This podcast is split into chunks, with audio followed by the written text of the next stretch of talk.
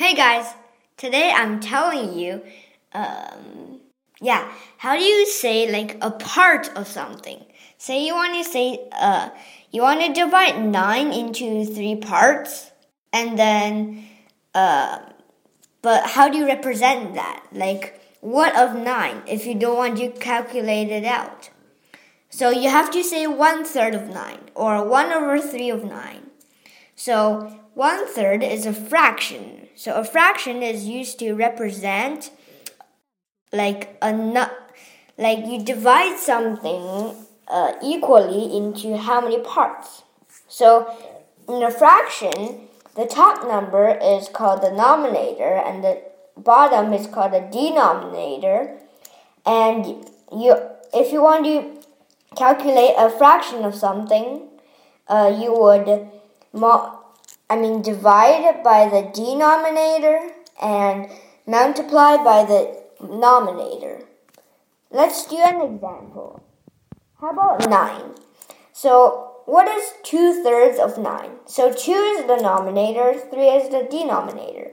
First, let's divide by first let's divide um, 9 by 3. That will give us 3.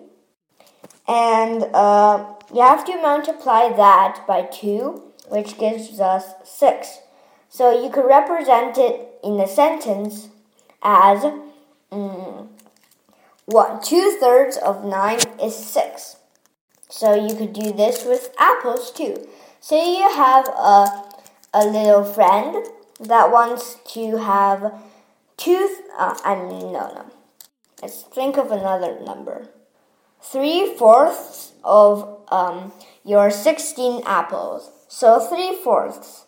So 3 is the denominator and 4 is the denominator. First, let's divide uh, 16 by 4, which is 4. And you have to time you have to multiply uh, 3 I mean multiply 4 by um, multiply 4 by 3 which gives us 12 so your friend wants 12 out of your 16 apples.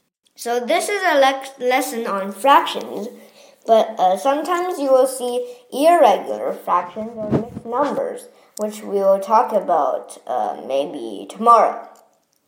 So bye bye. I know there's echo today, but uh, sorry.